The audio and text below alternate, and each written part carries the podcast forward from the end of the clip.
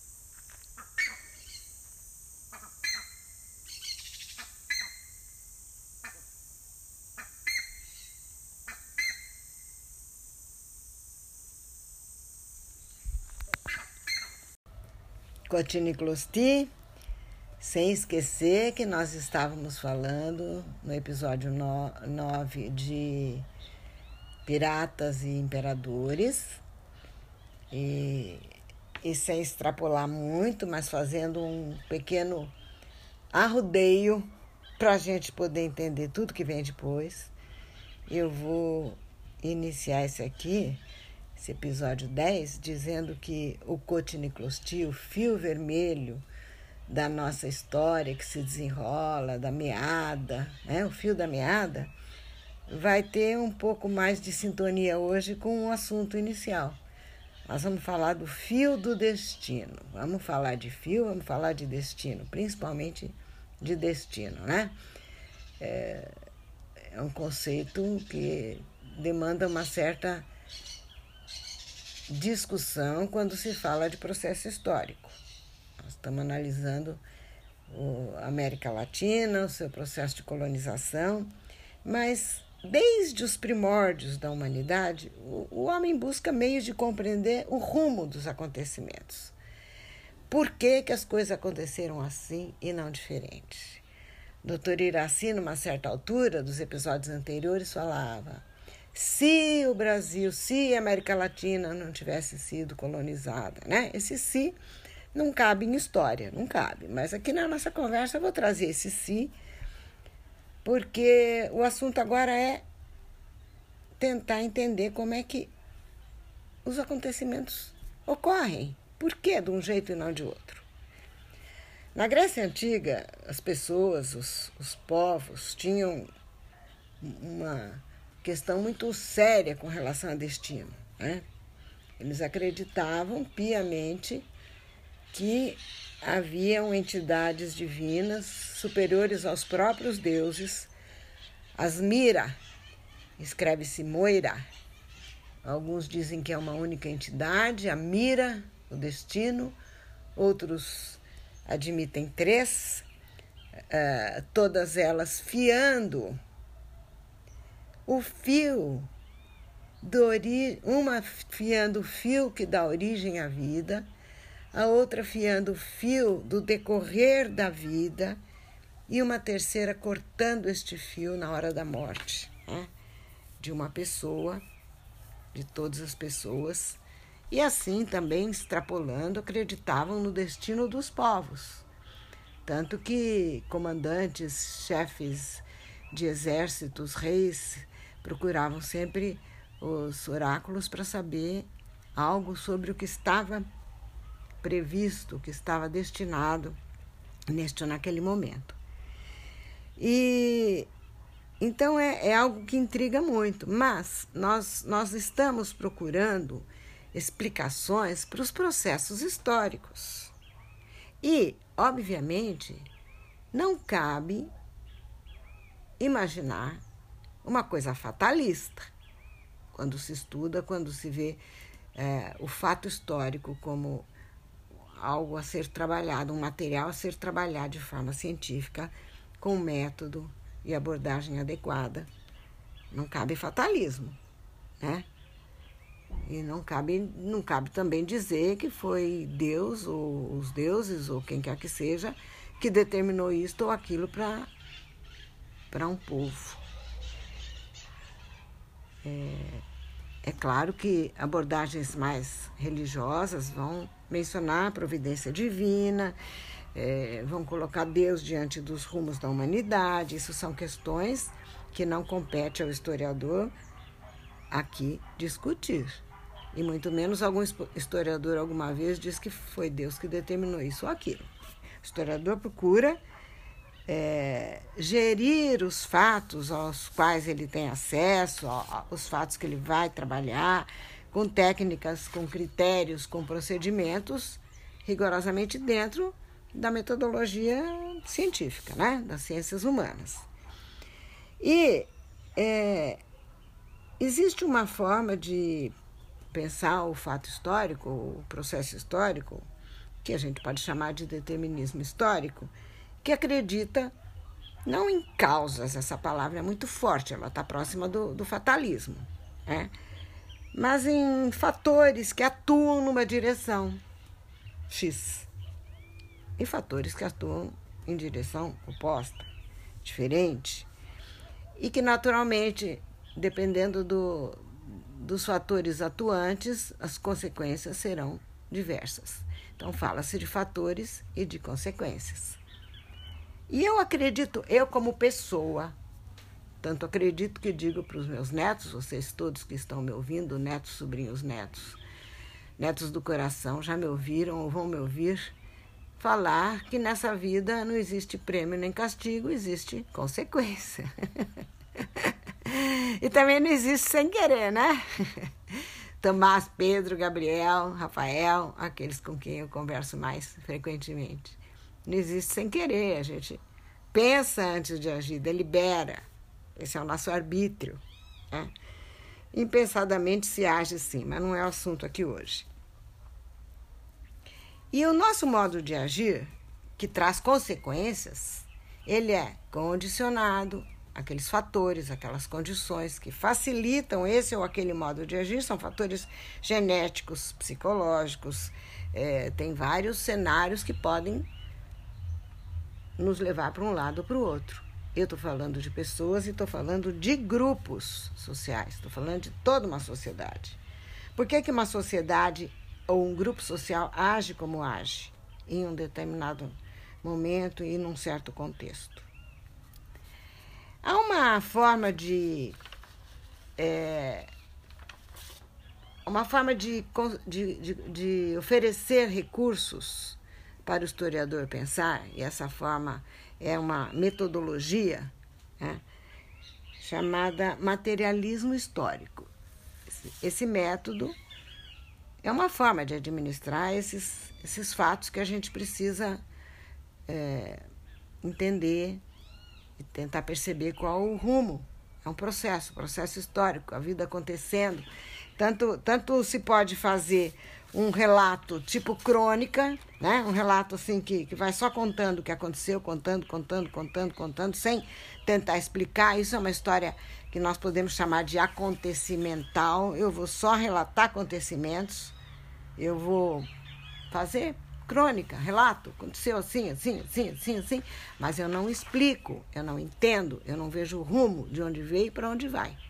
Estou fazendo toda essa longa introdução aqui porque nós precisamos saber que esse materialismo histórico ele diz que o que determina de uma forma, o que condiciona de uma forma mais forte, a maneira de agir e o rumo de uma sociedade é a forma como ela está organizada, o modo de vida, o modo como ela organiza a vida material. Como que a vida material é organizada. Chama-se modo de produção isso. Como que é produzido tudo que a gente precisa para viver? Quem produz, quem consome, quem ganha, quem perde, como se remunera, se, é, se há remuneração ou não, se as pessoas produzem para si mesmas ou para outrem, se elas produzem em conjunto para todo o grupo ou se uns produzem e outros consomem e, e assim por diante. Isso se chama modo de produção. E a sociedade humana, nos primórdios, nos tempos mais antigos, primitivos, assim como também os indígenas fazem até hoje.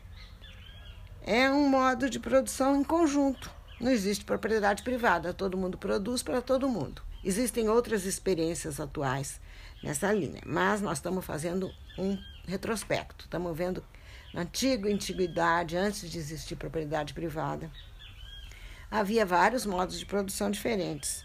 Na Ásia, de um jeito, na Europa, é, na antiguidade grega, por exemplo, que a gente celebra tanto a, a existência de democracia, existia escravidão, era considerado normal aquilo. Depois veio o mundo medieval, que é um outro modo de produção, e atualmente nós vivemos no modo de produção capitalista. Por que, que eu estou falando disso? Porque eu não esqueci que nós temos que entender por que, que a América viveu o que ela viveu quando foi descoberta.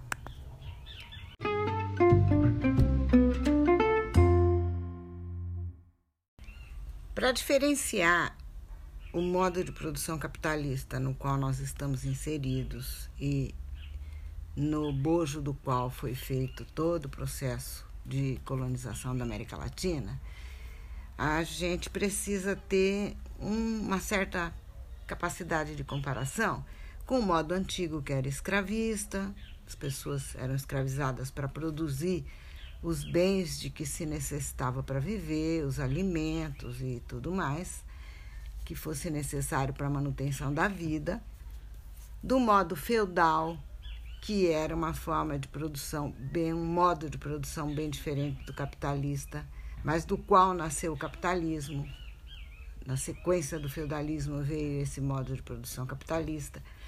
No modo de produção feudal, isso característica da Idade Média, os senhores de terras tinham propriedade da terra e os servos que trabalhavam para ele não eram propriedade dele, eram propriedade da terra.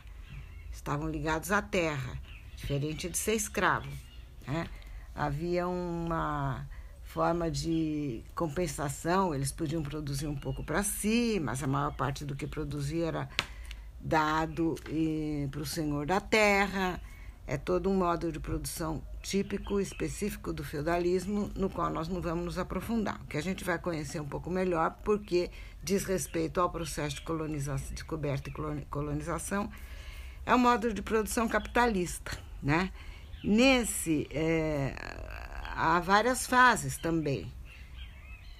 As fases mais iniciais do capitalismo nós vamos chamar de mercantilismo, como normalmente é feita na nomenclatura historiográfica, de mercantilismo, depois vem uma fase industrial, depois vem uma fase financeira, e eu vou falar de uma fase muito atual que alguns autores já estão apontando, mas é, só para a gente ir memorizando, para vocês irem se familiarizando com a terminologia, a fase inicial do século XVI, XVII, começo do XVIII, a fase mercantilista, é uma fase em que o lucro, o ganho daquele que possui o capital, que é da onde vem a palavra capitalismo, vem da compra e da venda de produtos com muito lucro. Comprar barato e vender caro. Comprar coisas exóticas do Oriente ou descobrir coisas é, preciosas é, no, no Ocidente e ganhar na venda daquilo, a revenda daquilo. É, é o mercado, é o mercantilismo, né? mercado no sentido de compra e venda mesmo. Depois, quando se percebeu que, além de ir buscar coisas e vender mais caro, as pessoas poderiam produzir produtos novos, desconhecidos e também vender com lucro.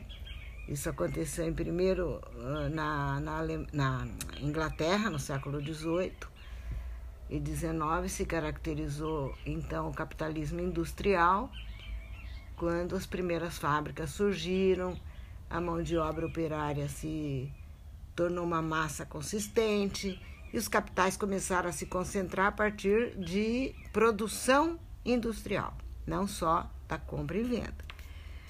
Com o tempo, aqueles que se especializam em ganhar, assim como tem alguns que se especializam em perder, né? no caso, os explorados, os, os indígenas, os, os, habitantes da América Latina, que produziam e, e, e, e, o, o, o, fruto do seu trabalho era todo assimilado pela metrópole, é, aqueles que se especializam em ganhar descobriram que era mais fácil ainda, isso mais para frente no século XX, em vez de ficar produzindo coisas, apenas é, ganhar através de movimentação de moedas e de empréstimos financeiros para pessoas, para países, e de uma forma muito simplista, a gente chega na fase do capitalismo financeiro.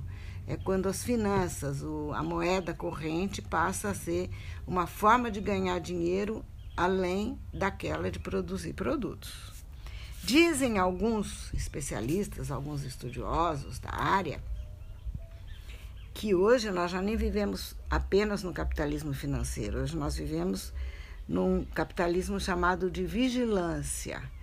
É um requinte uh, de certas potências que uh, procuram vigiar os hábitos de consumo e in, induzir as pessoas a determinados tipos de consumo e frequência de, cons de consumo para que tudo aquilo que é produzido seja vendido e mais e mais cada vez e que se as pessoas não compram porque não tem dinheiro, eles ganham dinheiro é, apresentando crédito. É, apresentando crédito e fazendo as pessoas pensarem que é bom ficar endividado para fazer compras. Eu estou devagando um pouquinho, mas eu queria demarcar alguns limites e repetir com todos vocês, netos e sobrinhos netos. O capitalismo teve fases mercantilista, industrial, financeira e alguns já falam de capitalismo de vigilância no mundo da democracia muito importante que se apresente uma alternativa para as pessoas pensarem que estão sendo livres, deliberando, tendo arbítrio porque a democracia é baseada no princípio da liberdade, né? Ninguém pode obrigar ninguém a nada, mas é, podemos induzir as pessoas a fazerem determinadas coisas e de uma forma que elas pensem que estão sendo livres. Isso é um pouco para a gente conversar mais para frente. Agora vamos pensar no mercantilismo, né? E devagar, devagarzinho vamos fazendo incursões conceituais e históricas para cada uma dessas fases. Mas no momento vamos nos a ter ao, a questão do, do mercantilismo. No século XVI, as principais potências europeias eram Portugal e Espanha, sendo que a Espanha foi, isso aqui, é, esse trechinho, vou dizer, abre aspas, porque eu vou ler um trecho de um autor muito, muito conceituado, que se chama Léo Uberman, cujo livro A História da Riqueza do Homem tem um trecho é, da editora Zahar, tem um trecho aqui, na edição de 1981, na página 130, tem um trecho que diz o seguinte: A Espanha foi, no século XVI, talvez o mais rico e poderoso país do mundo.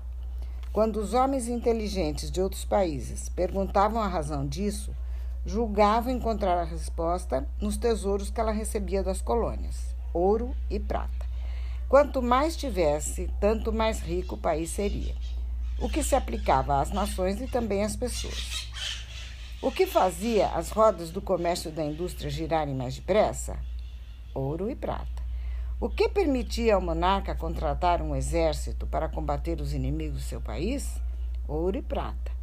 O que comprava a madeira necessária para fazer navios ou cereal para as bocas famintas ou a lã que vestia o povo? Ouro e prata. O que tornava um país bastante forte para conquistar um país inimigo, que eram os nervos da guerra? Ouro e prata. A posse de ouro e prata, portanto, o total de barras que se que possuísse um país era o índice de sua riqueza e poder. Fecha aspas. Esse livro do Leo Uberman, História da Riqueza do Homem, precisa ser lido.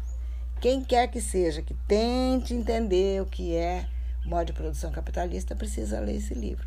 E vai entender também a volúpia com que Portugal e Espanha se atiraram em direção ao Ocidente para a América, descobrindo a América, entre aspas, e descobrindo o Brasil, entre aspas, já repeti que nós podemos muito à vontade usar a palavra encontrando, né? Porque há muitos indícios e muitas comprovações de que já se sabia de terra nessa altura da nessa uh, longitude. Então, o os dois, as duas potências procuravam esses metais, porque, como eu dizia há pouco, ouro e prata é, eram as reservas metálicas que garantiam riqueza. Há muitas implicações, há muita coisa que a gente aos poucos vai conhecendo, porque é, os, os estudiosos, especialmente o Eduardo Galeano, que eu digo sempre que vou recorrer muito a ele, não afiança, ele não garante que isso seja exatamente dessa forma, mas ele diz no livro dele, As Veias Abertas da América Latina, que no, no tempo da colonização, da exploração de ouro e prata, tanto no Brasil como a prata pelos espanhóis, né? Os espanhóis na, eh, na América Latina, especificamente em Potosí, onde hoje é Bolívia, e os portugueses na região das Minas Gerais, quando vieram explorar os metais, em busca desse precioso é, metal que garantia a riqueza das nações, eles ele sugere que se poderia construir a quantidade de ouro e de prata que saiu de prata de Potosí e de ouro das Minas Gerais em direção às duas metrópoles, aos dois impérios que tomaram a América Latina, se fosse possível construir uma ponte, vejam só, Tomás, Pedro, Gabriel, Rafael, Gabriel e todos os sobrinhos netos que me ouvem. Imaginem vocês, se fosse possível construir uma ponte que viesse desde Potosí até a Espanha, uma ponte de prata, seria possível com a quantidade de prata que se extraiu de lá das minas de Potosí, onde hoje é Bolívia. E se fosse possível construir a mesma ponte de Minas Gerais até Lisboa, seria possível construir de ouro. Né? E houve época em que a prata era ainda mais valiosa que o ouro. Então vocês veem que tudo foi feito na América para que a América se tornasse é, a galinha dos ovos de ouro. Mas onde tem muito dinheiro, onde tem muita riqueza, existe cobiça. E houve vários e vários outros poderosos grupos e impérios que se envolveram nos primeiros séculos da colonização em disputa né, com a Espanha e com Portugal. Não vamos entrar nesses detalhes, mas eu gosto de chamar atenção para o interesse dos holandeses aqui no Brasil, em certa época, né?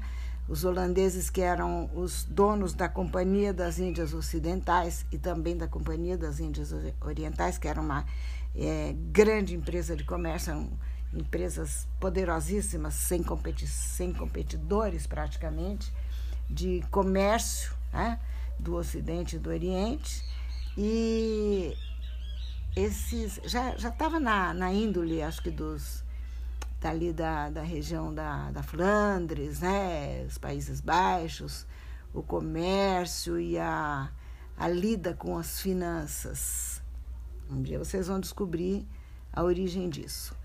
E então eles é, disputavam também, queriam também território, tanto que houve época, né, no final do século XVI, começo do XVII, que Maurício de Nassau invadiu o Nordeste.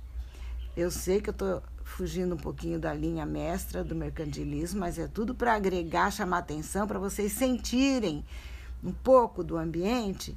Vocês eh, sabem que em Recife foi feita a primeira, construída a primeira, é, primeiro na, na, América Latina, como é que se diz, onde tem os é, são feitas as preces dos judeus, a primeira a primeira sinagoga, talvez fugindo o nome, foi feita em, em Recife, primeira sinagoga da América Latina. E ali eles pretendiam formar a Nova Amsterdã. Recife, acho que chegou a ter esse nome de Nova Amsterdã. Que depois, como eles foram expulsos aqui do Brasil, os, os uh, judeus holandeses que estavam ligados ao comércio e às finanças e a todo esse interesse mercantilista aqui nas colônias foram para a América do Norte e lá fundaram Nova Amsterdã, que depois virou Nova York. Fecha parênteses, virou o nome, virou Nova York. Fecha parênteses. Então vejam as, as curiosidades né, do, do passado, explicando algumas. Imagina Recife comparado com Nova York hoje, né? É, os holandeses aqui foram expulsos, enfim, foram para as ilhas do Caribe, produzir cana lá, é outra história, vamos voltar para a questão do mercantilismo. Mas tudo, mesmo que eu digo coisas que não estão exatamente agregadas ao aspecto linear e, e didático, eu estou conversando com os meus netos para que eles despertem para algumas, né, umas pinceladas. Esse aqui não é um quadro é, daqueles em que a gente desenha a figura literalmente como ela é, a gente faz pinceladas, põe luzes aqui e ali, vamos dizer que seja um quadro mais impressionista do que clássico. É uma impressão que vocês vão tendo do que é o mercantilismo, de como ele funciona e vão depois pesquisar e ler aquelas sugestões que faço para que vocês se é, informem adequadamente, tenham consciência. Se o mundo hoje é de vigilância, se o capitalismo em que vocês vivem e crescem é o capitalismo de vigilância e de tentativa de controle do pensamento, a imposição de narrativas, pensem, leiam, procurem saber e formem suas próprias concepções. Não precisa pensar igual a ninguém, mas tem que pensar a partir de fundamentações e de leituras e de argumentos realmente é, fidedignos, né? não de narrativas de, imagina, narrativas que circulam é, de todas as formas hoje em dia. Muito bem, então é, vamos para o Eduardo Galeano muito apropriadamente é, nomeou a sua obra de As Veias Abertas da América Latina, né? Vamos para ele porque quem pensa no, nas veias abertas, no sangue escorrendo, no sangue se perdendo e imagina todas as riquezas aqui exploradas, imagina, é, compreende como esse título é apropriado. Eu gostaria de chamar atenção para um, um trecho da orelha do livro, dessa edição escrita por Galeno de Freitas, a, a orelha. É da edição 36, da editora Paz e Terra, e ele diz o seguinte: abre aspas.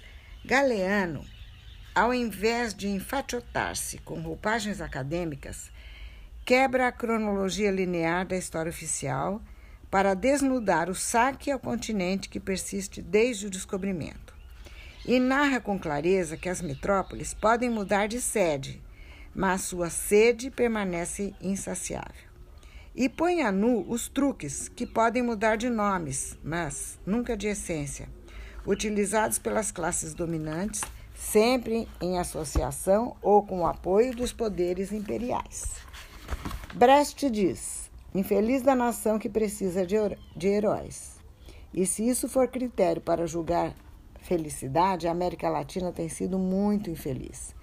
Mais infeliz ainda porque os verdadeiros heróis estão soterrados pela avalanches de infâmias e injustiças elaboradas pelo discurso articulado à sombra do poder. Neste sentido, As Veias Abertas resgata para a reflexão dos latino-americanos aqueles homens que, em determinadas encruzilhadas, souberam escolher o caminho da defesa das massas oprimidas. Para os brasileiros, principalmente, muitos personagens decisivos serão apresentados como se fossem novos. Fecha aspas aqui do trecho escolhido, para que vocês sintam um pouco da empatia, da compaixão, da dor tão brilhantemente expostas, a dor do autor, naturalmente, expostas nesse livro. Há uma belíssima é, escultura na, no Memorial da América Latina, em São Paulo, que vocês devem conhecer. Peçam a seus pais. Não, agora vocês já estão mais jovens, podem até ir sozinhos, que isso deve ser conhecido, né? As veias abertas da América Latina.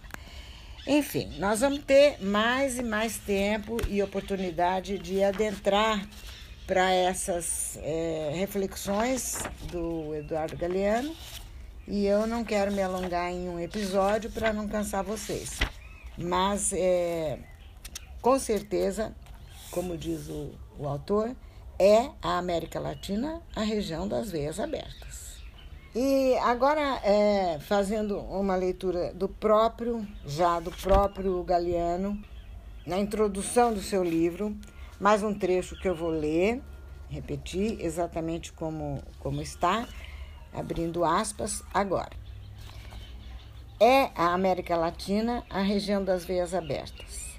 Desde o descobrimento até nossos dias, tudo se transformou em capital europeu ou, mais tarde, norte-americano.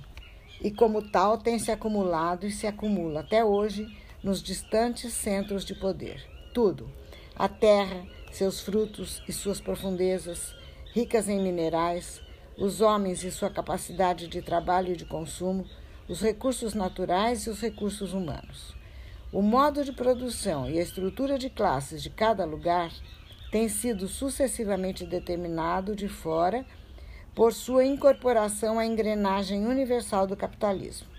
A cada um dá-se uma função sempre em benefício do desenvolvimento da metrópole estrangeira do momento, e a cadeia das dependências sucessivas torna-se infinita, tendo muito mais de dois elos, e por certo também incluindo, dentro da América Latina, a opressão dos países pequenos por seus vizinhos maiores e dentro das fronteiras de cada país, a exploração que as grandes cidades e os portos exercem sobre suas fontes internas de víveres e mão de obra entre parênteses. Há quatro séculos já existiam 16 das 20 cidades latino-americanas mais populosas da atualidade, fecha parênteses. Para os que concebem a história como uma disputa, o atraso e a miséria da América Latina são um resultado de seu fracasso. Perdemos, outros ganharam. Mas acontece que aqueles que ganharam, ganharam graças ao que nós perdemos. A história do subdesenvolvimento da América Latina integra, como já se disse, a história do desenvolvimento do capitalismo mundial. Nossa derrota esteve sempre implícita na vitória alheia. Nossa riqueza gerou sempre a nossa pobreza para alimentar a prosperidade dos outros, os impérios e seus agentes nativos. Na alquimia colonial e neocolonial, o ouro se transforma em sucata e os alimentos se convertem em veneno. Fecha aspas aqui. Mais um trechinho adiante, para finalizar isto aqui, uma citação de que o, o Eduardo Galeano faz de uma declaração de Josué de Castro. Então, abrindo aspas para a citação.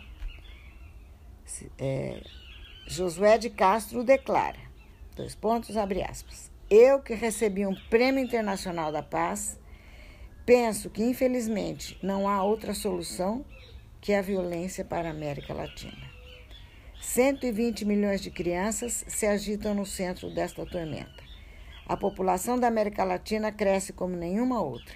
Em meio século, triplicou com sobras. Em cada minuto morre uma criança de fome, de doença ou de fome. Mas no ano 2000 haverá 650 milhões de latino-americanos e a metade terá menos de 15 anos de idade. Uma bomba de tempo.